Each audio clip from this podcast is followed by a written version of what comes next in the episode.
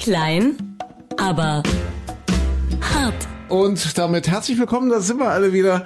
Willkommen hier zum Familienpodcast Klein, aber hart.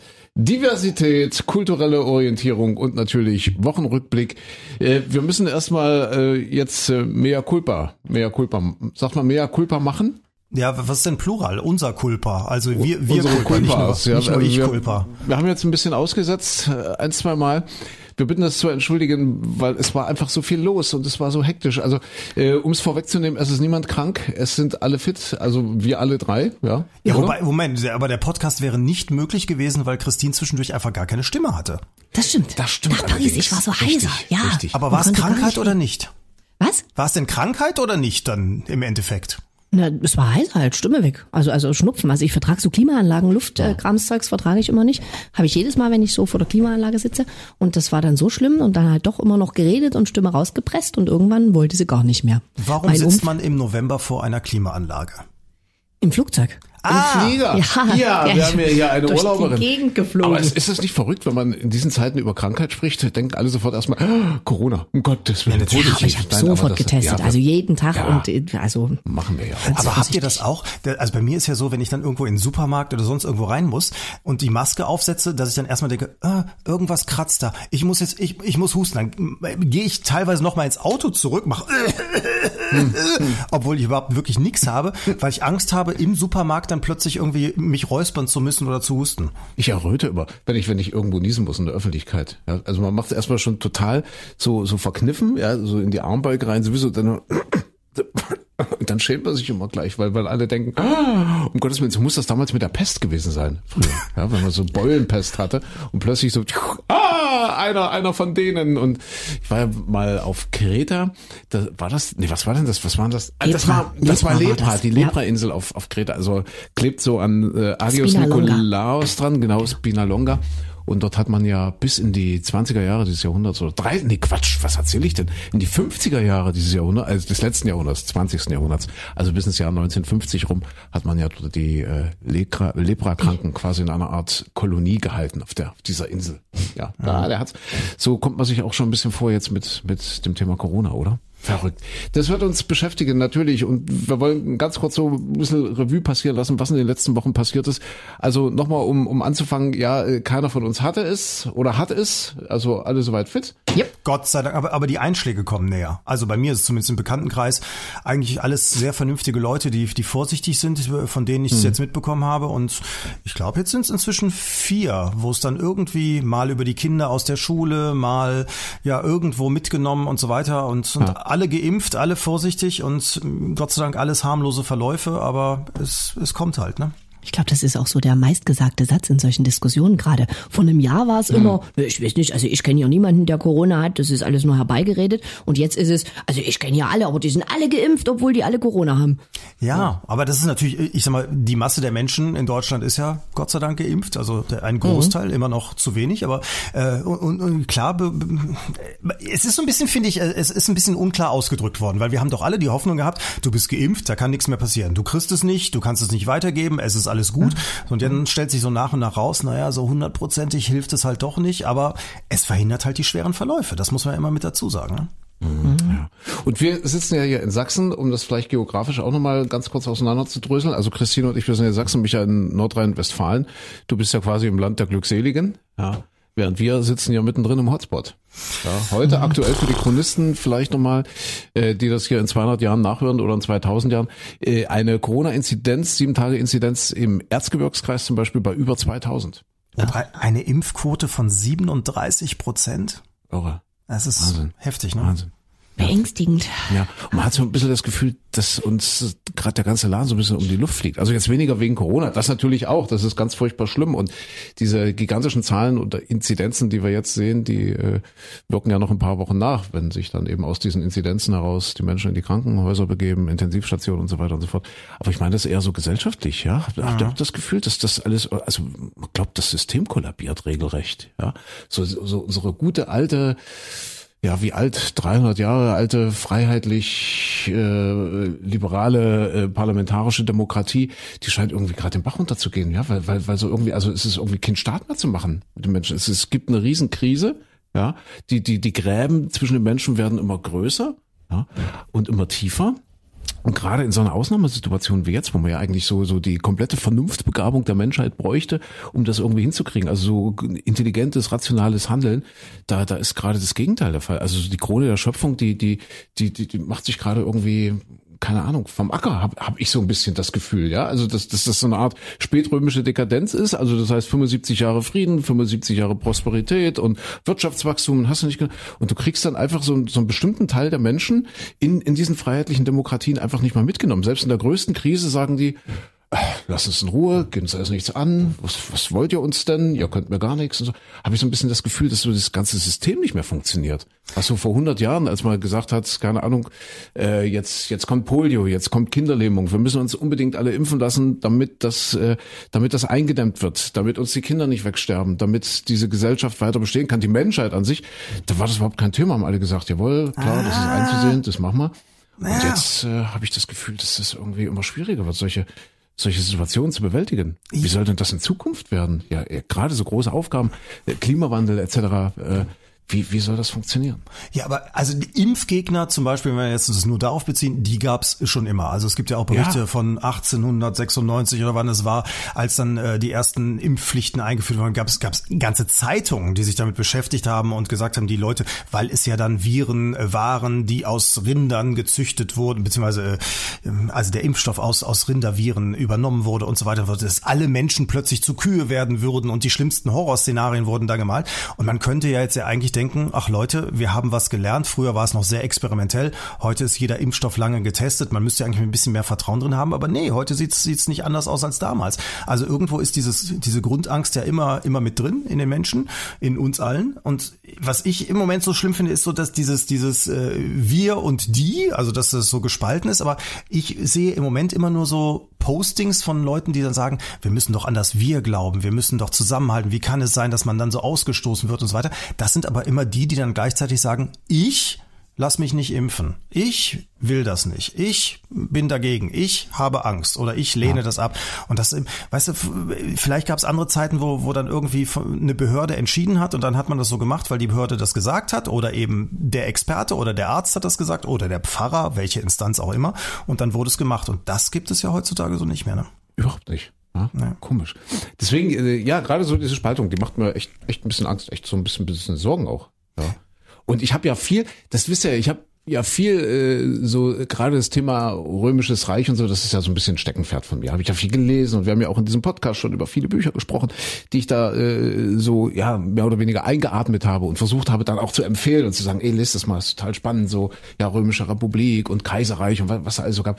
Äh, da haben wir viel drüber gesprochen und äh, gerade so die, der Untergang dieses Imperiums, das das das macht mir so Angst, weil man sagt ja immer so schön, Geschichte wiederholt sich oder neigt dazu, sich zu wiederholen. Und das, was man gerade so sieht, äh, da habe ich ehrlich gesagt meine Bedenken. Also das sind so die Punkte, die, die damals erfüllt waren. Also das Römische Reich, um ja, wir sind ja auch hier der Podcast mit, mit Bildungsanspruch. Also um das mal zusammen, so viertes, fünftes Jahrhundert nach Christus ungefähr, ja. Spätrömische äh, Dekadenz, also so dieser kategorischer Wohlstandsanspruch der Leute. Also die, die römischen Bürger, also die Bürger, die dort in diesem römischen Imperium eingebunden waren und freie Bürger gewesen sind, die hatten ja proportional einen viel, viel höheren Wohlstand als der Rest der, der Welt, ja.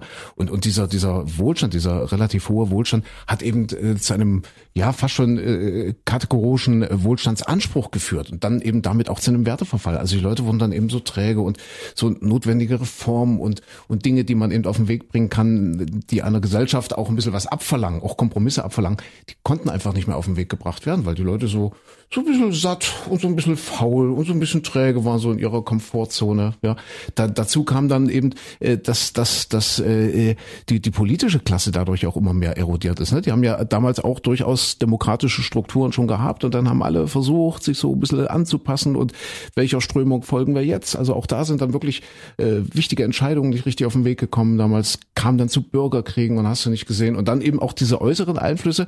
Das ist ja bei uns auch ganz gut zu beobachten, wenn man jetzt so sieht, wir, die westliche Welt, quasi als Imperium, als römisches Imperium, also als Parallele äh, zum, zur damaligen Zeit, äh, dass wir halt auch äußere Einflüsse mehr oder weniger naja, aus meiner Sicht nicht wirklich richtig angehen. Also äußere Einflüsse im Sinne von äußere Bedrohungen. Ne? Das, das Römische Reich damals, die Hunnen, die Germanen, die Perser, hätten die die äh, eingebunden, anstatt sie zu bekämpfen, anstatt sie zu ihren Feinden zu machen. Ne? Kann man heute sagen, Russland, China, Iran und so weiter und so fort. Dann hätten die möglicherweise auch fortbestanden. Aber nee, die haben gesagt, das sind unsere Feinde, mit denen wollen wir nichts zu tun haben. Und wer das Römische Imperium angreift, beziehungsweise wer, sich, wer, wer nicht für das äh, Imperium ist, der ist gegen uns und deswegen sind das unsere Feinde, hat eben auch dazu geführt, dass dann eben diese Einflüsse von außen außen immer bedrohlicher wurden. Also all das zusammengefasst, ich weiß, ich bin jetzt ein bisschen schnell und ein bisschen sprunghaft, aber geht mir in den letzten Tagen und Wochen wirklich ähm, durch den Kopf, dass ich mir so sage, puh, fliegt uns der ganze Laden ja langsam um die Ohren. So, das war mein Wort zum Podcast. Entschuldigt bitte, dass ich ja schon wieder so, so vorpresche. Ja. Wir wollten doch eigentlich über, über schöne Dinge reden. Ich wollte gerade sagen, weil jetzt äh, positiv denken, was ist dann die Zukunft? Wie können wir es verändern? Woran können wir arbeiten? Dass das nicht passiert, dass es uns nicht um die Ohren fliegt. Es gibt ja auch Demokratien, die sind noch ein bisschen älter als wir. Also ich meine Großbritannien zum Beispiel, auch wenn da jetzt im Moment alles um die Ohren fliegt, sie zu Weihnachten wahrscheinlich keinen kein Schnaps auf dem Tisch stehen haben, weil die Alkoholpreise so steigen und mit dem Brexit alles in die Binsen geht und so weiter und so fort. Aber diese Demokratie ist ja die älteste, die gibt's ja noch viel länger als uns. Also wollte ich sagen, 300 Jahre. Das sind ja die berühmten Achtung Geschichtsmutter Bill of Rights, glaube ich, ja. Das war ja noch im 17. Jahrhundert, meine ich. Also so. Ja. 1670, 80 rum muss das gewesen sein. Haben wir gelernt in der Schule. Also, Klasse. Bill of Rights, also quasi parlamentarische Monarchie. Vielleicht haben wir ja noch ja. 200 Jahre, also mindestens, die unsere Demokratie ja. auch noch halten kann. Vielleicht, es gibt ja vielleicht noch Hoffnung. Ja, kann man hoffen. Vor allem jetzt mit der Ampel. Es wird doch jetzt alles anders und neu. Und die sind doch so nett zueinander. Habt ihr das gesehen? Diese Pressekonferenz, wo die, wo sie die Ampel verkündet haben? Ja, natürlich. Ach. Aber wir sind doch inzwischen auch schon wieder zurück zur Normalität, wenn man heute ganz aktuell liest, dass die Grünen sich prügeln um Ministerposten und wer bekommt welchen Dienstwagen, wer bekommt welchen Staatssekretärsposten und ja, wer darf Bundesminister werden. Dann ist es doch wieder die Rückkehr zur guten alten Normalität. Das fand ich aber schon innerhalb der Pressekonferenz ja. zu beobachten. Also es war ja so dieses, man, äh, man, man weiß, äh, es, es gibt was Neues und da sind ja auch viele Sachen dabei, die sie offenbar ja wirklich anpacken wollen. Andere Sachen haben sie direkt wieder ausgeklammert. Also ein Tempolimit kann man offenbar in Deutschland kann man gar nicht erst drüber diskutieren auf den Autobahnen. Äh, diese Versicherungs, diese Krankenversicherung irgendwie mit der Zweiteilung, da was dran zu ändern, darf man anscheinend in, in Deutschland auch nicht, nicht drüber nachdenken. Das ist auch schon wieder aus dem Koalitionsvertrag gestrichen. Aber ansonsten gibt's ja viele Punkte. Aber es war dann bei dieser, bei dieser Verkündung war ja erst, erst redete der designierte Bundeskanzler, also Scholz. Dann musste natürlich von den Grünen der Habeck als zweiter Mann sozusagen dann reden. Dann der Lindner, logisch, klar. Aber dann war ja so, dann wollte Frau Esken als SPD-Parteivorsitzende noch was sagen. Da musste aber erst noch Frau Baerbock. Und dann anschließend hat auch noch Walter, nee, erst hat dann Walter Borjans gesprochen und dann auch noch die Esken. Also musste auch wirklich jeder, der da steht, musste noch was sagen, wo ich dachte, dieser, dieser, wo man vorher denkt, sie wollen jetzt was Neues machen und toll, guck mal, Aufbruch und so weiter. Und dann aber reißen sie sich wieder ein, indem sie dann wieder dieses, aber will auch noch was sagen, durchziehen, ne? Ja, aber man muss ihnen eine Chance geben. Ja, auf jeden Fall. Jedem, jedem Anfang wohnt ein Zauber inne.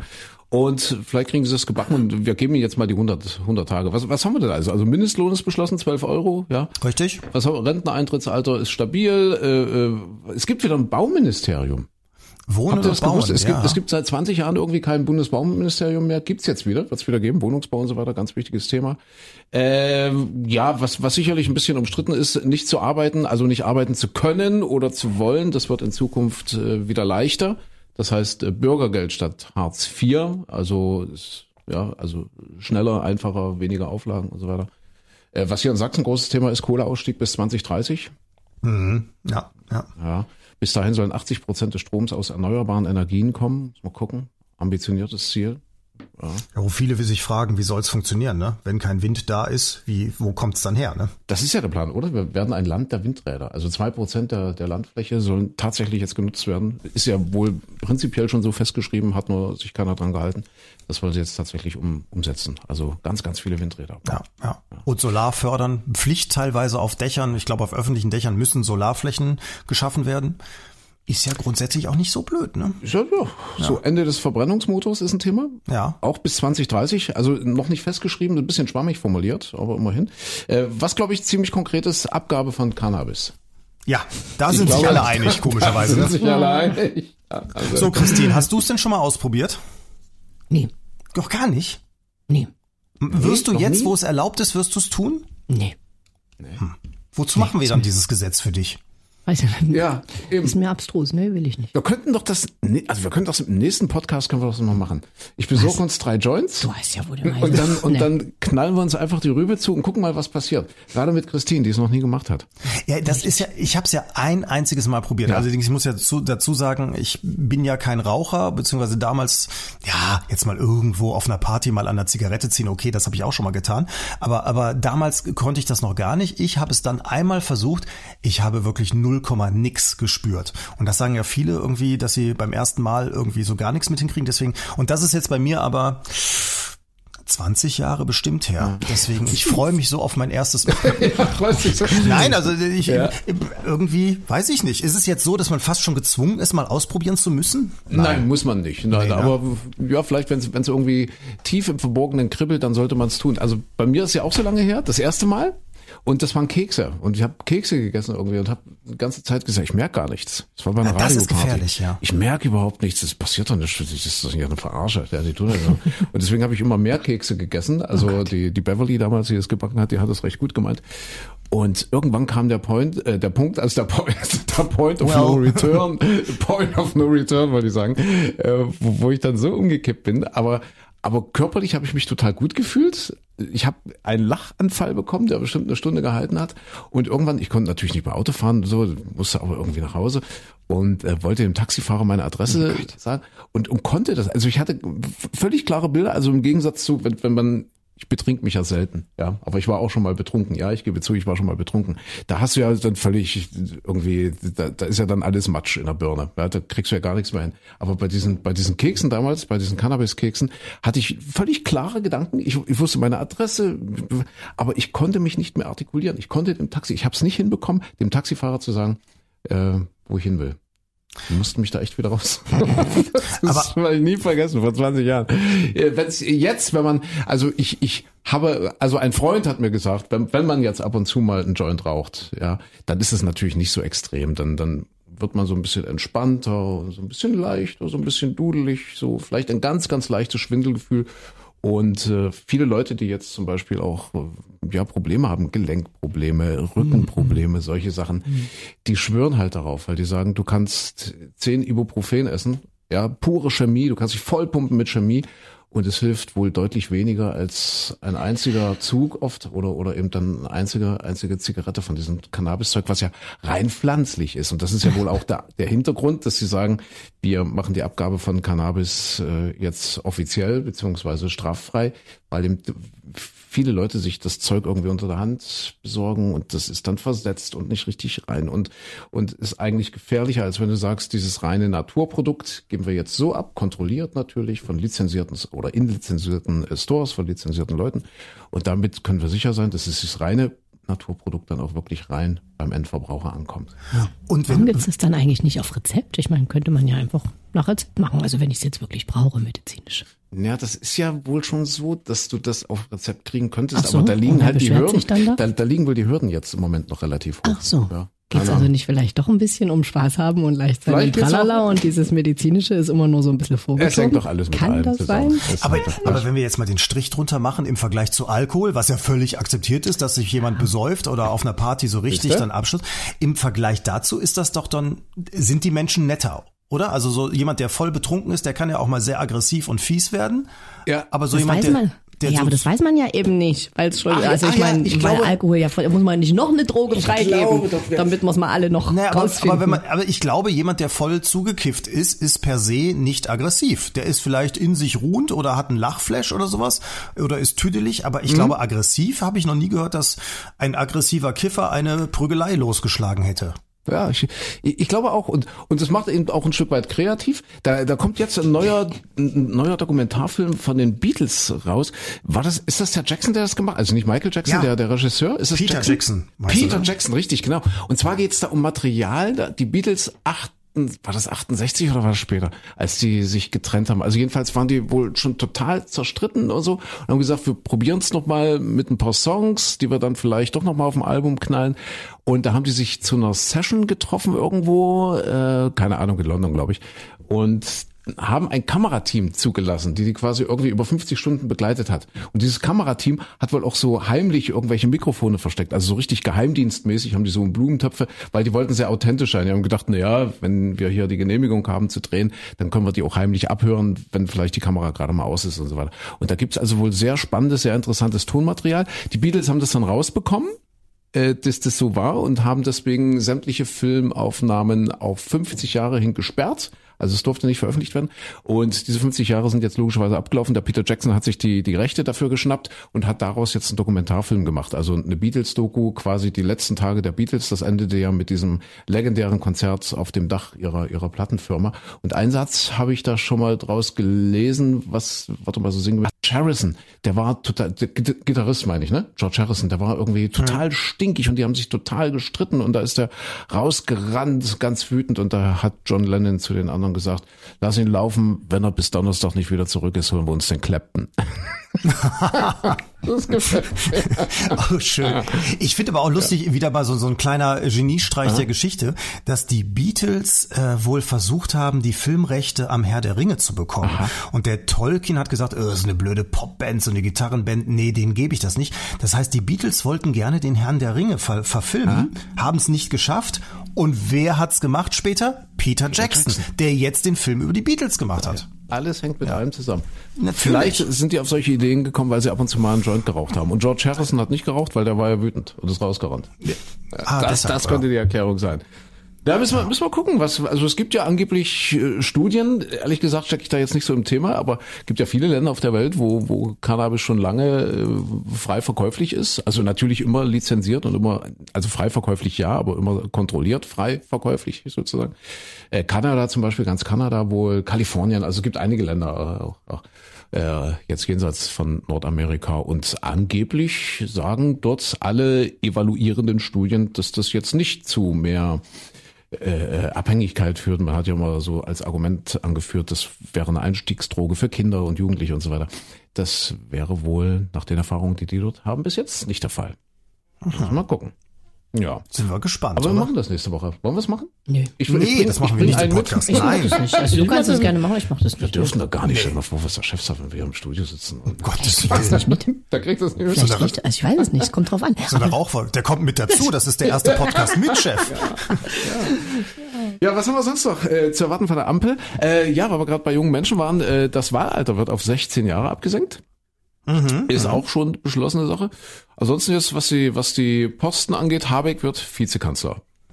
Genau. Mit äh, Wirtschaft und klimatologischer Wandel, oder wie heißt das genau? Was ja. Klimatransformation. Was ja ein irrer Spagat ist.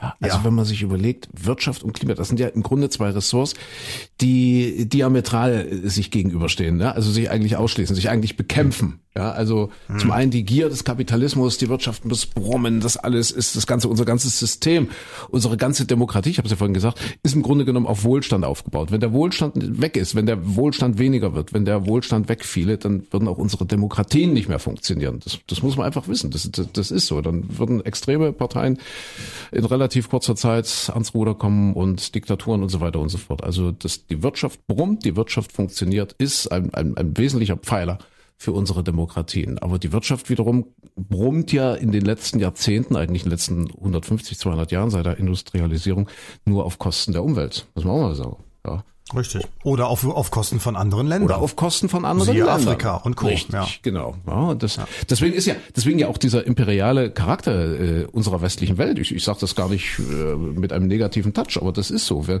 wir müssen imperial sein. Wir müssen die Führungsrolle beibehalten. Wir müssen diesen Führungsanspruch immer wieder formulieren und immer wieder auch militärisch durchsetzen. Weil wenn wir das nicht mehr haben, wenn wir den verlieren, dann werden wir an Wohlstand verlieren. Wenn wir jetzt keinen freien Zugang mehr zu Ressourcen hätten, wenn uns die Russen, die Chinesen, die Iraner, keine Ahnung, vorher die, die Syrier oder, oder die Libyer und so weiter und so fort, wenn die uns diesen Rang streitig machen oder gemacht hätten, dann hätten wir ein Stück vom Kuchen verloren, hätte unser Wohlstand möglicherweise äh, bedroht und hätte damit auch unser demokratisches System bedroht. Aber entschuldige, ich, ich schweife schon wieder ein wenig ab. Das wollte ich gar nicht, aber ich wollte eigentlich sagen, dass sich Wirtschaft und Umwelt ein Stück weit ausschließen. Das heißt also im Grunde muss er sich um den Wald kümmern, der Robert Habeck, aber auch um die Wall Street. Diesen, Ach, so, so ein diesen Spagat so muss er irgendwie hinkriegen. Es, es wird jetzt aber auch spannend. Ich habe nämlich mitbekommen, dass die Lobbyisten in den letzten Wochen und Monaten totale Probleme hatten. Also die haben ja sonst gerne regelmäßig Termine, also zum Beispiel äh, der Verband der Autoindustrie oder die Energieversorger und so weiter. Die gehen ja regelmäßig in den Ministerien ein und aus, sprechen mit den Ministern oder Staatssekretären oder liefern zum Beispiel auch Vorlagen, was man so in die Gesetze reinschreiben könnte und so weiter. Was ja grundsätzlich erstmal völlig in Ordnung ist. Das kann ja jeder Verband auch tun und jede Interessensgruppe, dass man sagt, hier, das aus unserer Sicht wäre gut fürs Land oder für uns, aber dass eben viele Ministerien zum Beispiel nur die eine Seite anhören, also die Wirtschaft, aber die Umweltverbände zum Beispiel äh, so kaum Zugang haben. Und die Lobbyisten haben jetzt gejammert, dass in den letzten Wochen sie eigentlich keinen Kontakt mehr zu den Ampelkoalitionären hatten, dass also selbst bei der FDP, auch bei den Grünen, bei der SPD, sie nicht mehr vorstellig werden konnten, mhm. weil niemand mit ihnen gesprochen hat, weil die so untereinander nur verhandelt haben und die natürlich jetzt Bammel haben, dass sie in Zukunft Zukunft nicht mehr so einen Einfluss auf die Regierung haben. Das wird spannend werden, wie das jetzt bei so einer rot-grün-gelben Regierung sein wird, äh, wer da wo, wie, welchen Minister noch was einflüstern ja. darf. Ne? Ja.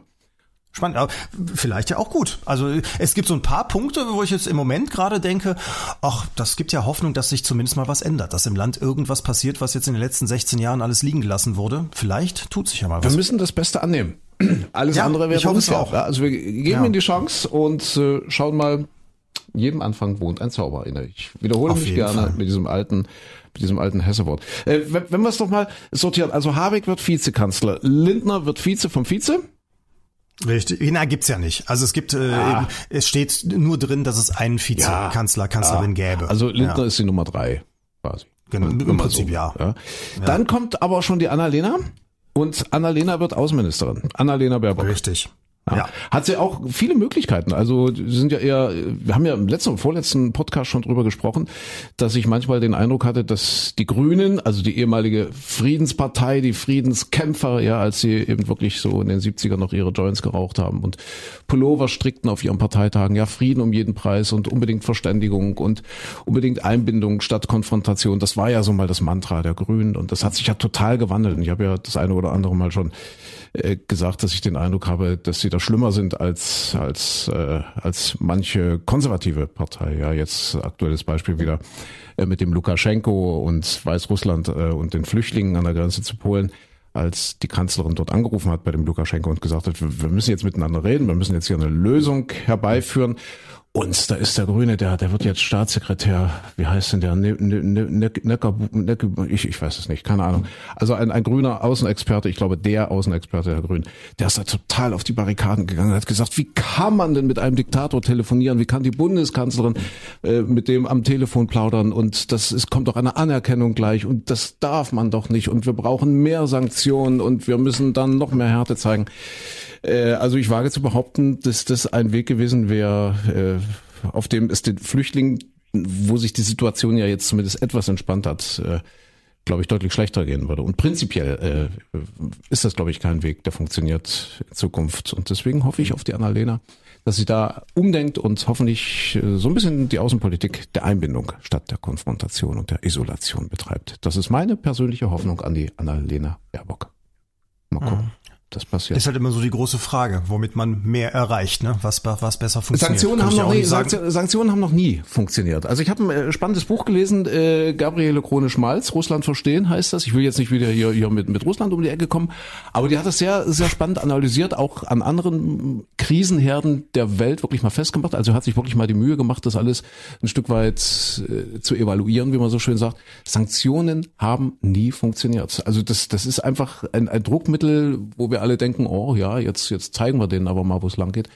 Aber im Grunde genommen ist das etwas, was zu nichts führt. Die hat interessante Thesen. Also ich kann das wirklich äh, sehr empfehlen. Äh, Russland verstehen. Sie sagt zum Beispiel, wenn wir Russland eingebettet hätten, das ist ein Prozess, der vor 20 Jahren ja schon äh, fast abbrach, abgebrochen ist oder oder sagen wir mal vor vor 15 Jahren etwa. Ne? Vor 20 Jahren hat ja Putin regelrecht gebettelt, da war da gerade neuer Präsident in Russland, gesagt, kommt, lass uns was zusammen machen, lass uns eine gemeinsame Sicherheitsstruktur finden, lasst uns eine gemeinsame Wirtschaftszone, eine freie Handelszone finden, lasst Russland Teil Europas sein und so weiter und so fort. Ne? Nach dieser furchtbar, nach dieser barbarischen Jelzin-Zeit eigentlich, die die Russland da gerade hinter sich hatte.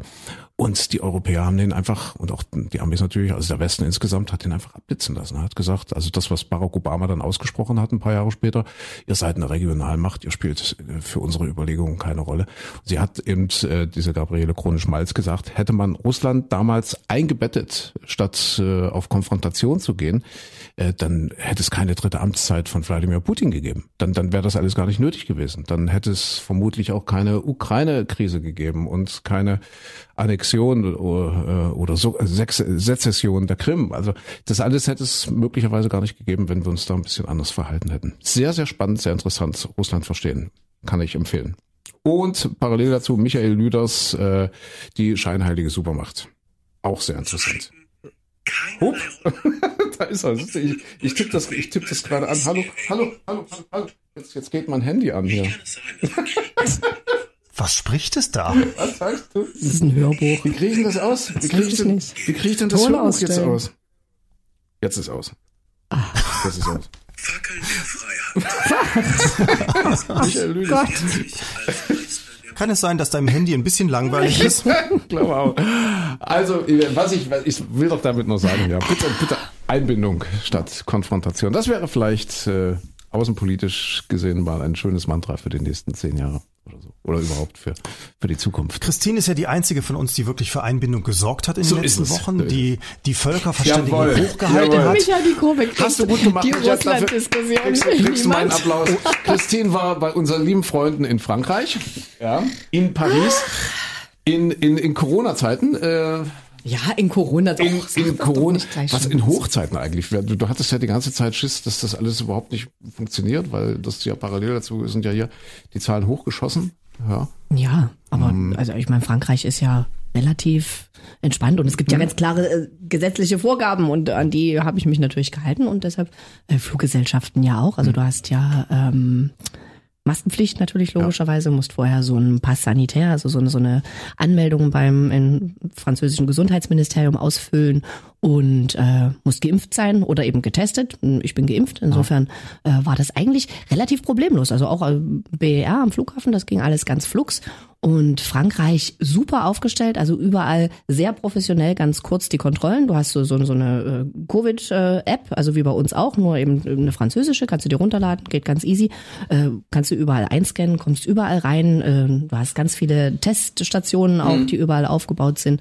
Also die Franzosen sind da, also zumindest hatte ich den Eindruck, sehr gut aufgestellt. Und Paris. Ah, warte, Ganz kurz mal. Also erstens, ich, ich war ja ein bisschen früher im, im äh, Juli und dann nochmal im September in Ja, Frankreich. du hast den gu- gesehen, ne? Ja, ja, erstens das den, und den, zweitens, Akt, aber den Akt, Den de Akt. Triomphe, Den ja. Ja, aber ich, was ich gerade sagen wollte, aber die kontrollieren wirklich überall. Ja. Also bei uns starren Menschen mich immer an, starren auf diesen QR-Code und sagen, hm, ja, okay, da darfst du rein. Oder sie gucken gar nicht drauf. Und in Frankreich, egal wo du bist, sie scannen überall den QR-Code mit der App. Genau. Und es funktioniert auch übrigens auch mit unserer deutschen. Also du kannst mit der hier mit der deutschen App den, den, den QR-Code vorzeigen und das, das äh, funktioniert dann bei denen auch. Und äh, jetzt nur mal kurz zur Situation. Äh, letztes Jahr hat Deutschland Patienten aus Frankreich aufgenommen. Jetzt ist es so, dass das Elsass angeboten hat, wir nehmen Patienten von euch. Bayern hat schon nach Italien Patienten geschickt. Äh, ja, und damals war Sachsen ja das erste Land, das Patienten aus Italien aufgenommen hat hier in Deutschland. Jetzt äh, sieht die Situation ziemlich Ja, umgekehrt genau. aus. Also Italien ist da wohl eine Option. Momentan gibt's ja wohl noch so eine Art äh, Kleeblattregelung. Also der Plan heißt so Kleeblatt, dass man versucht, innerhalb der Bundesländer jetzt auch in den äh, östlichen Bundesländern da was zu verschieben, aber das wird wahrscheinlich nicht mehr lange dauern. Du hast recht, dann geht's wahrscheinlich Richtung Italien. Ich Jedenfalls steht wohl in Sachsen die Bundeswehr mit Flugzeugen bereit.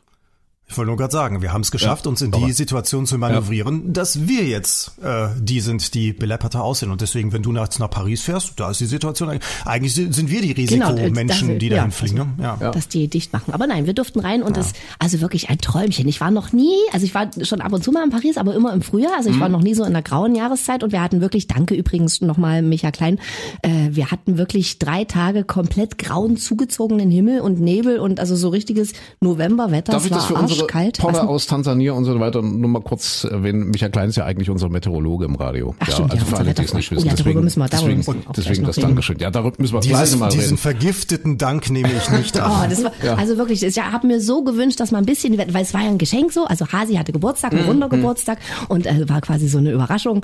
Hasi. War, Hasi. Und Hasi war noch nie in Paris und da dachte ich, Mensch, so, der wie hast du so schön gesagt, Micha, der 30. auf dem Eiffelturm. Das ist eine schöne Idee.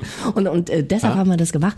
Und es war also wirklich, es war ein Träumchen, außer das Wetter. Wetter war blöd, aber es war trotzdem, es war so charmy.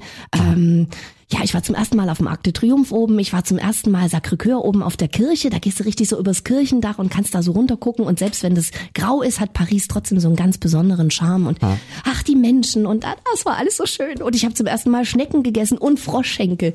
Es war ein den Fest. 30. Du den, hast den, sowas den 30. gegessen? dann auf dem, auf dem Eiffelturm, oder? Nee, auf dem Eiffelturm waren wir nicht oben. Aber war da nicht oben. Hat er Schiss gehabt. Ach so.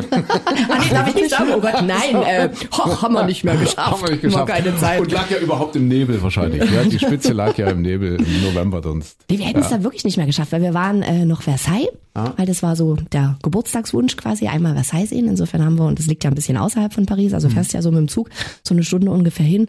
Und insofern waren wir auf dem Eiffelturm nicht oben. Nee, aber dafür eben. Wie fandet, Ja. Wie fandet ihr Versailles? Also ich war jetzt, äh, letztes Jahr waren wir da. Äh, ich war vor, weiß ich nicht, 20 Jahren, irgendwann vor ewigen Zeiten, das erste Mal da. Und dann jetzt eben in Pandemiezeiten war es bei uns schön ruhig. Wie, wie war es bei euch? Ähm, nicht überfüllt, aber auch nicht leer. Waren die Brunnen an? Nee, dafür war es schon zu kalt. schon Danke zu kalt. übrigens, Micha Klein, fürs Wetter nochmal ne, an dieser Stelle. Ja, bei uns waren sie im Hochsommer nicht an. Und ich glaube, ich, ich habe nie richtig rausbekommen, warum nicht. Ich vermute mal, das hing irgendwie mit Corona und Aerosolen und Wasserdampf und was weiß ich zusammen. also es sah aus Das haben leider die ganzen Brunnen waren alle aus. Also es sah aus wie Winter. Also, also Brunnen waren schon aus, die Figuren draußen im Park waren auch äh, alle schon eingepackt. Es war Ah, auch Wirklichkeit, aber innen war es fantastisch. Und was ich äh, irgendwie komisch fand, die haben da jetzt so so so Elektro-Golf-Caddies. Die du dir, Ja. ja, genau, die kannst du dir alleine und dann kannst du da irgendwie, also entweder du fährst mit so einem, so einem ganzen Zug, also mit, mit, mit so einer Minibahn da mit, also auch Elektro, der da durch den Park äh, fährt, weil der Park ja doch sehr groß und weitläufig ist, oder du kannst ja auch selber zum selberfahren so ein Ding da mieten. Und was spannend ist, du kriegst ja vorher, also kannst du so stundenweise musst du bezahlen, ich glaube äh, 36 Euro, glaube ich, die Stunde. Und du kriegst ja vorher so eine Einweisung und äh, so einen Parkwächter und der erzählt Also wir dir sind dann, immer noch in Versailles. in Versailles, genau. Ja, okay. Und mit diesen, mit diesen Golf-Caddies kannst du quasi so durch den Schlosspark fahren, damit du das nicht alles laufen musst. Da schaffst du ja mehr, siehst du mehr. Und du kriegst vorher so eine Einweisung. Also dort darfst du nicht reinfahren und äh, da darfst du den Weg nicht verlassen und dann darfst du nicht so und so nah an die Gebäude ranfahren und laberababa. Fährst halt einfach los, ne? Denkst du auch nicht dran, hältst dich jetzt auch nicht großartig dran und das Ding bleibt einfach stehen. Wenn du zu nah, also wenn, wenn du in die Verbotszone fährst, gehen die Dinger einfach aus, wie auch immer die das machen, Ja, wahrscheinlich unterirdisch irgendwie mit, mit Stromkabel, keine Ahnung. Also sie gehen einfach aus und dann sagt er dir, nee, sie dürfen ja nicht weiter, sie verlassen jetzt gerade die erlaubte Zone und dann musst du Rückwärtsgang einlegen und musst dann wieder auf die richtige Route. Also du kannst gar nicht falsch fahren. Das ist uns in der Türkei mal passiert mit einem Jetski. Äh, Kannst du Jetskis mal äh, leihen, ja, dort am Strand und dann raus und dann habe ich gesagt mit dem Luis hinten drauf, komm, wir fahren mal jetzt hier noch einmal die Klippe rum, ja, und auf einmal geht das Jetski aus. Und der hat schon irgendwas gesagt, ja, hier nicht weiter als, keine Ahnung, eine Meile oder so. Ne? Aber denkst du ja, sagst ja, das Stück kannst du ja jetzt nur aufmachen. Das Jetski ging aus, aber nicht wieder an. Und dann kam der so nach 20 Minuten stinksauer mit dem Boot angefahren. stinksauer und hat diese, diese Automatik ja irgendwie wieder aktiviert. Versailles kannst du es selber lösen. Also kannst einen Rückwärtsgang einlegen. Also die- der Ja. geht auch sofort nach zwei Metern aus. Also musst dann wieder rückwärts fahren und kannst dann weiter rumtuffeln. Wart ihr denn auch, wenn ihr schon nicht zu Fuß unterwegs wart, seid ihr dann wirklich auch raus zu dem, zu dem Dörfchen der Königin? Habt ihr das gesehen? Ja, genau, das haben wir uns auch Ist das angeguckt. schräg? Aber ja. toll. Okay. Ja, also die, die muss man ganz kurz erklären, die haben da, äh, es gibt ja noch so zwei kleine Schlösser drumherum Genau. um Versailles. Und das eine hat ja die, die, ich weiß nicht was, Marie Antoinette, glaube ich, bewohnt. Und dann irgendwann hat die sich so, so, so ein Dörfchen, weil man damals so romantisch veranlagt war, dass man sich das Landleben so toll vorstellte mit Bauernhof und so weiter, so ein Dörfchen gebaut, alles mit auch einem Leuchtturm und, und einem kleinen äh, Schlösschen auf dem Land und so weiter. Und das sieht alles aus wie wie Freizeitpark, also als würde jetzt gleich die Achterbahn noch durchfahren, aber total schräg, total dekadent. Kannst du übrigens auch nach Sachsen kommen? Moritzburg ist das ähnlich. Der hat ja viel nachgemacht dann, ja. Also der August Ja. der Starke. Und da hast du auch so, so ein bisschen ähm, Moritzburg, daneben so kleine Schlösschen und auch ein Leuchtturm, Leuchtturm, genau. und ein See. Da hat er dann so Seeschlachten nachgestellt und Ja. so weiter. Und das haben die auch alles sehr liebevoll wieder restauriert. Wo ist übrigens, äh, ach nee, das ist jetzt, ist das noch Aschenbrödel? Darf man da jetzt rein oder nicht? 2G in Sachsen? Äh, Jetzt Aschenbrödel- glaube ich, nee, Ausstellungen sind ja Ausstellungen gerade sind- geschlossen. Sind gerade geschlossen, ja. Aber was ich noch sagen wollte ist, oder, oder Fragen, eher Fragen, äh, Frankreich ist ja die Insel der Glückseligkeit, was äh, Energieversorgung betrifft. Die machen ja noch Atomstrom und haben ja jetzt, haben ja jetzt auch angekündigt, noch ganz viele Atomkraftwerke zu bauen, beziehungsweise gab es da jetzt eine Studie, wo die gesagt haben, ja, also wir brauchen so und so viel und das wird wohl auch so kommen. Damit ist die Stromversorgung für die nächsten 100 Jahre gesichert. Und die werfen damit auch ein bisschen um sich, ja, mit Strom. Das Hast ist du mir erzählt? jetzt, das ist Ja. mir jetzt gar nicht, also, also überall so die Beleuchtung und so, Ja. überall leuchtet ständig alles, wo wir schon lange irgendwo mal was ausmachen würden. Ist mir jetzt gar nicht so aufgefallen, aber auch, ähm, also ah, sie achtet ja auf sowas, ne, so ein Män- Männerding wahrscheinlich. Meint so diese ganzen Hotels, alles nur so Einverglasung und ganz alte Fenster und also völlig energieineffizient, aber es ist trotzdem warm. Also da kümmern sie sich offenkundig. Und wenn du draußen sitzt, in den, in den Freien. Ja, genau. Diese, diese, die haben, wir haben ja alle so diese kleinen französischen Straßencafés, haben ja alle so einen, so einen kleinen Biergarten, also so einen Außensitz. Und es war wirklich kalt. Also es waren so vier, fünf Grad und so ein bisschen Nieselregen. Und trotzdem alles voll. Die Leute sitzen dort im Pullover, weil die haben dort so riesen Elektrostrahler drüber hängen. Und wenn, sobald du dich da drunter setzt, ziehst du wirklich die Winterjacke aus, weil es total warm ist da. Und es war jetzt nicht mal so ein, zwei Tischchen, sondern ganze Biergärten förmlich, überall mit diesen Dingern und so waren halt auch die, äh, also die Außensitze waren wirklich gut besucht und da kann man dann auch mal Schnecken. Habt ihr schon mal Schnecken gegessen? Nee. Hm, Ja, doch. Und? Also wenn die richtige Soße drauf ist, warte Lecker, mal, du bist, doch- du bist doch Vegetarier. Darf man als Vegetarier Schnecken essen? Ich war mir auch nicht sicher. Aber ich dachte, na, ich esse ja aber auch Fisch. Ich esse ja auch Fisch und ich wollte einmal Schnecke, keine Ahnung, ich wollte halt einfach mal Schnecke probieren. Okay. Ja. Und? Das schmeckt lecker. Schmeckt lecker? Aber auch so mit der Soße, ne? Das ist so. Aber was ein Problem ist, diese Dinger da rauszukriegen. Da kriegst du so eine komische Zange dazu und dann musst du ja, also die Schnecke ist ja quasi noch im Haus. Ja. Mit dieser Zange hältst du das Schneckenhaus und dann musst du die so mit der Gabel da so raus, also die, dem- die, die, den Schneckenwurm Was man- quasi so rausbubbeln. Was immer hilft, ist Räumungsklare. Ja, einfach, einfach drohen, Eigenbedarf geht auch. Ja, aber da, da gibt's böse Unfälle, dass das so rausflitscht und Hasi dann ins Auge. Also, Denke ich gerade an Louis Nähe, genau. Flop. Genau, ich habe ich, ich hab machen lassen, ich habe bubbeln lassen. Ich dachte, du hast auch Froschschenkel gegessen? Nee, die habe ich nur angeguckt. Aber wir haben, wir haben einmal Froschschenkel bestellt. Die sind ja wirklich so klitze, naja klar, also wenn man sich's logisch überlegt, können die nicht groß sein. Aber es sind wirklich so klitzekleine Dingerchen. Das war mehr Panade als, als Froschschenkel an und für sich und schmeckt wohl ein bisschen wie Hühnchen. Das habe ich aber nicht gegessen. Barbaren. Ich habe es nur, ja, man soll es nicht machen, ich weiß. Ja.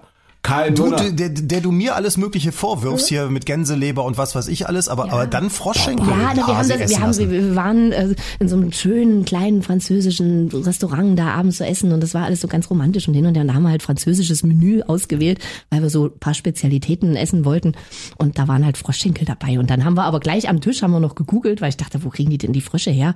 Und das ist ja verboten und deshalb kommen die mal, also es ist wirklich ganz schlimm, was sie mit den Viechern da machen. Und deshalb werden die meisten Frösche, die in Frankreich gegessen sind, sind gar keine französischen Frösche, sondern die werden irgendwo aus Japan Ach, da irgendwie ja also eingeflogen. wirklich Ja, ist ganz Seht böse, soll meine, man nicht machen. Meine Theorie ist richtig. Ja? Die Menschheit hat sich seit dem Römischen Reich vor 2000 Jahren nicht wirklich weiterentwickelt. aber wir haben doch Abgesehen gleich- von der Atomkraft. Mann, wir haben doch gleich gegoogelt und würden das nie wieder machen. Das war nur das eine Mal. Das war ein Fehler. Ich gebe es zu.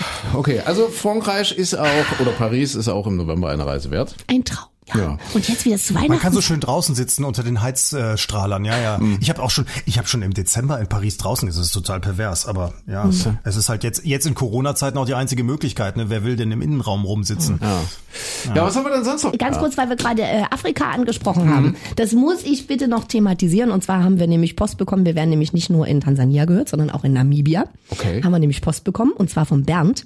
Und der Bernd äh, überschreibt seine, se- seine Nachricht aus Namibia mit für die Flunker Christine. Mhm. Und da, da muss ich, da muss ich mich jetzt eigentlich einfach gegen wehren. Fake News? Fake News, Fake genau. News, oh, oh. Der Bernd macht nämlich gerade Urlaub in Namibia und er hat sich deshalb unseren Namibia-Podcast angehört, weil ich war da ja auch im Frühsommer und habe da ganz viel drüber gesprochen, unter anderem auch über das Dachzelt und habe da erzählt, äh, also man fährt ja da so mit dem Jeep rum, wenn man das ein bisschen abenteuerlich macht und auf den Jeeps sind so Dachzelte drauf und habe gesagt, nach wie lange war ich? Knapp zwei Wochen. Äh, nach zwei Wochen konnte ich das wirklich alleine aufbauen und aufklappen. Das ist ganz, ganz einfaches System und habe nicht mal zehn Minuten für gebraucht. Und da schreibt der Bernd nämlich, ähm, wir finden die Berichte absolut interessant, haben auch jede Menge Spaß beim Zuhören, aber es ist eine Menge Fantasie mit eingebaut.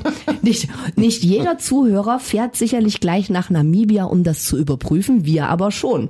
Und jeden Abend und jeden Morgen sehe ich Christine, wie sie alleine das Dachzelt auf und abbaut. Und wir müssen schmunzeln. Das auch noch in zehn Minuten. Liebe Christine, ich schaffe das alleine gar nicht und gemeinsam brauchen wir jedes Mal deutlich länger. So. Da muss ich aber sagen, ganz klar. Tja, An der schade. falschen Nein. Stelle gespart. Da muss ich ganz klar sagen, also Bernd, da macht er irgendwas falsch, weil ich schwöre, wirklich, ich schwöre, das Ding wird auf, also Gurte lösen, dann diese Plane abmachen, aufklappen, Stäbe rein und fertig. Und ich schwöre, es waren nicht mal zehn Minuten Siehste? zum Schluss. Am Anfang, wenn man, aber wenn man das System einmal verstanden hat, du kannst ja an der Seite auf das Auto draufsteigen, weil das ein Riesenauto ist. Das ist auch jetzt nicht schwer. Einmal aufklappen und fertig. Ich schwöre, ich habe das alleine gemacht. Bernd, ich lasse das nicht auf mir sitzen. Das geht. Also ihr müsst da, wenn ihr noch unten seid, ihr müsst da trainieren oder ihr macht irgendwas falsch oder ihr habt ein komisches Dachzeltsystem. Du hättest, du hättest so ein YouTube-Video machen sollen. So, so, so ein Do-it-yourself-Video für, für Ein Anleitungen. Tutorial, Wie geht wie man es? so schön sagt. Genau. Ja nicht wissen, dass wir Ja. gleich, Teenie-Tutorial. Ich habe einen Namen für Tutorial, dich. Genau. nicht wissen, dass wir gleich Flunker-E-Mails kriegen. Aber es hat sich ja eh, äh, wahrscheinlich jetzt erstmal erledigt mit Afrika. Oh, um ja. Gottes Willen, ich will das nicht hoffen, ich will das auch nicht annehmen und das ist jetzt auch auch gar nicht böse gemeint, aber aus Südafrika kommt jetzt eine neue Variante, schon wieder Corona, Ist wo doch- die sagen, ist- noch, noch ansteckender und, und irgendwie. Ja. Stellt euch das mal vor, was das mit diesem Kontinent macht. Ich meine, wir haben in Sachsen eine Impfquote von, wo sind wir jetzt bei bisschen über 50 Prozent, 58 oder so. Afrika ist bei zwei, drei Prozent. Habe ich jetzt einen richtigen Wert? Ich denke, das kommt in etwa hin. Also ich meine keine fünf Ja. Prozent. Stellt euch das mal vor, wenn dieses Virus diesen Kontinent wirklich im Griff hat und richtig erwischt, was da passiert. Oh. Aber, aber da haben ja auch alle gedacht, oh, Afrika äh, würden die Menschen Ja, wie die Fliegen sterben. Äh, in Afrika ist es wohl so, a, erstens, die Menschen sind jünger Ja. im, im Durchschnitt. Und zweitens scheint das Virus schon weiter grassiert zu haben. Und es wird auch vermutet, also es gibt, gab wohl jetzt Untersuchungen, eins, äh, die afrikanischen Länder sind alle unterschiedlich, alle, alles äh, was anderes, aber in einzelnen Untersuchungen, einzelnen Städten war es so, dass es tatsächlich schon, äh, ich glaube, 70 Prozent der Menschen Antikörper hatten. Also sprich, das Virus muss schon einmal durchgegangen sein. Und äh, es wird vermutet, dass wahrscheinlich auch noch hilft, dass es vorher in diesen Regionen dann schon eine andere Art von Coronavirus gab, weswegen die Menschen schon mal gewisse Resistenzen aufgebaut hatten. Also es haben alle befürchtet, in Afrika wird es ganz besonders schlimm, aber anscheinend eben auch teilweise aufgrund der prekären Verhältnisse hatte sich ein Vorläufervirus, das harmloser war, schon mal anders ausgebreitet, war halt wie ein Schnupfen, wie eine Erkältung oder sowas. Und das ist die Vermutung, weswegen es in Afrika gar nicht so hart zugeschlagen hat, wie es das hier bei uns in Mitteleuropa Naja, tut. also toi toi toi. Hoffen wir, dass es gut Also stand, stand Ja, heute, glaube hoffen ich. Virusvarianten gibt in Südafrika jetzt sogar, ne? Also der. Genau. Und jetzt äh, so Genau, einreisen, also Großbritannien, Deutschland jetzt Ja. gerade auch, haben, haben schon gesagt, nee, Ja. keine Einreisen mehr. Ne? Was haben, was haben wir sonst noch? Ich sag, oh, oh, um, ich muss ja jemanden grüßen, den Gary. Wenn du jetzt gerade den Bernd gegrüßt hast, ich muss den Gary grüßen. Der Gary ist äh, Trainer bei, ihr wisst garantiert nicht, was das ist. Und zwar Floorcross, Floorcross, nicht Crossfloor. Floorcross Görlitz. Hört uns immer, hört diesen Podcast sehr gern. Und äh, das bezieht sich jetzt so auf die letzten Veranstaltungen, die ich noch machen durfte, bevor in Sachsen wieder alles zu wurde, also bevor die Veranstaltungsgeschichten wieder komplett runtergefahren wurden. Die haben nämlich gewonnen äh, bei den Sternen des Sports äh, einfach so in Corona-Zeiten was Gutes tun, was Gutes organisieren, Leute unterstützen, Menschen, die es wirklich bitter nötig haben. Und da hat äh, Floorcross, Gott, ist es Crossfloor? Ne, es ist Floorcross. Floorcross Görlitz äh, tatsächlich den Stern des Sports, also auf Landesebene gewonnen. Herzlichen Glückwunsch nochmal, Gary. Wisst ihr, was Floorcross ist? Nein. Ich wollte gerade fragen, Das, was ist das ist, und zwar der Gary hat wohl mal in Kanada gelebt, eine Zeit lang, und dort ist das wohl sehr verbreitet. Das ist so eine Art Stationstraining, würde ich jetzt als Laie mal sagen. Das heißt, das ist so, also du machst so ein bisschen Kraftübungen, dann mit, mit, mit Gewichten, dann aber auch wieder mit deinem eigenen Körper, wie heißt das so? Weiß schon so, ne? Körper, Körper, eigene Übungen. Körper, ich naja, mit meinem eigenen Liegestütze. Was? Liegestütze zum Beispiel ist eine, eine körpereigene Kraftübung, so. sage ich jetzt mal in meinem laienhaften äh, Verständnis. Und außerdem noch Ausdauer und so weiter. Und das, das ist, glaube ich, Floorcross. So nennt sich das. Ja. Cross, Cross-Training. Zirkeltraining haben wir früher Zirkeltraining könnte man, ja. Das, Haben- und äh, die haben da wirklich tolle Sachen am Start und äh, gerade jetzt auch in Corona-Zeiten unterstützen die dort die Menschen in der Region. Und äh, da hat der Gary und seine Mannschaft seine Truppe gewonnen und da wollte ich nochmal herzlichen Glückwunsch sagen. Mensch, so, so wichtig. Was haben wir Toll. noch gemacht? Wir haben 30 Jahre privaten Rundfunk in Sachsen gefeiert. War auch eine spannende Veranstaltung. Das ist, ich durfte es moderieren und dort waren jetzt nun alle, die im Radio irgendwie Rang und Namen haben und äh, ja nicht nur Kollegen, äh, sondern eben auch Chefs und was weiß ich. Das war eine komische Mucke.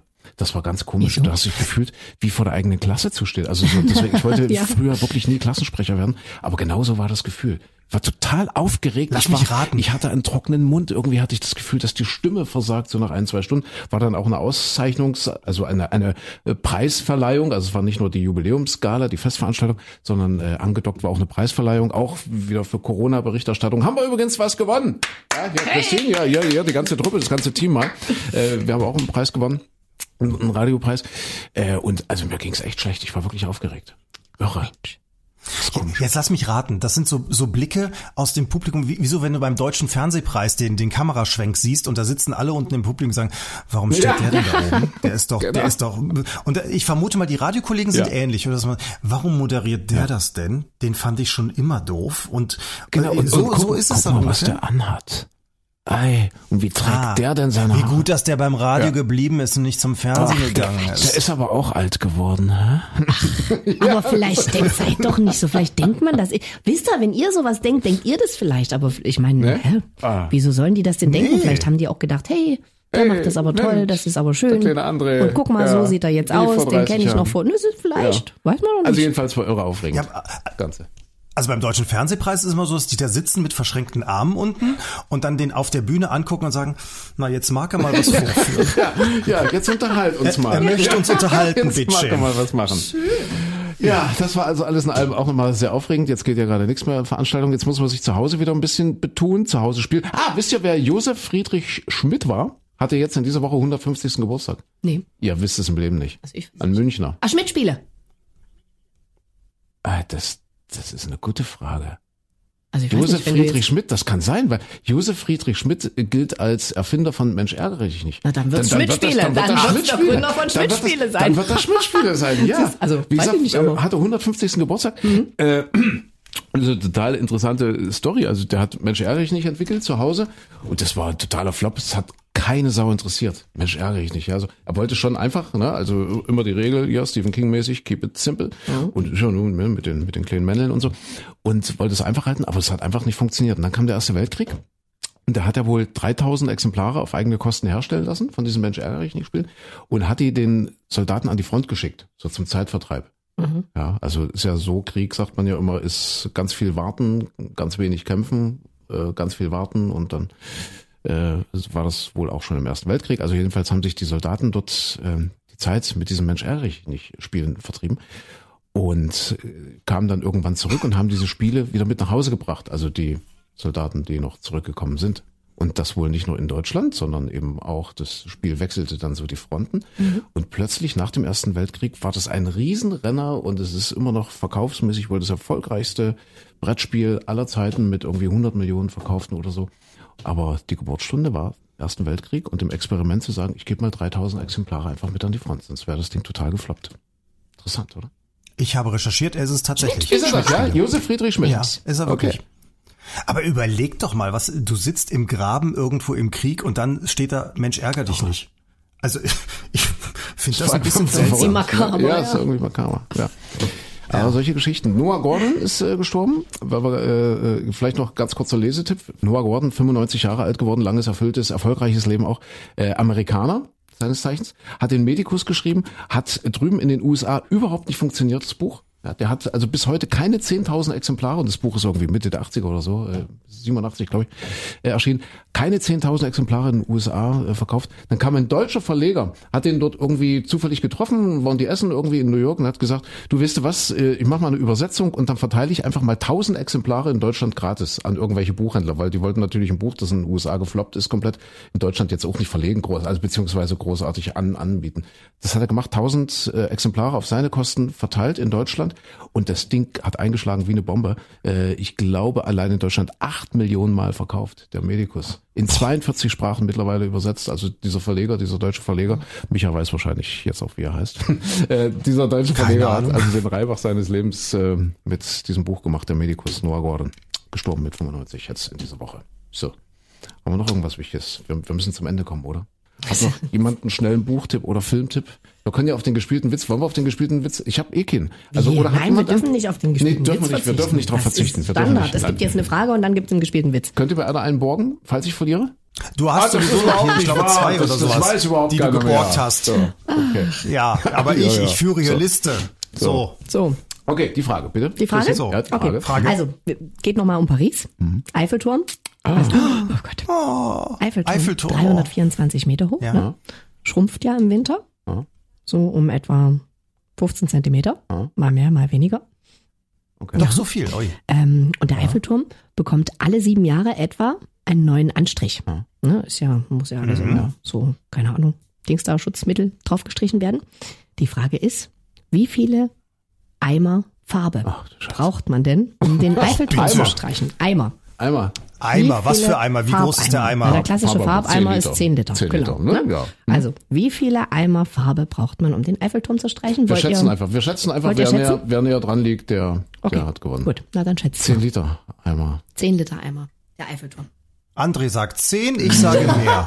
Ich sag 1000, 10.000 Liter. 1000.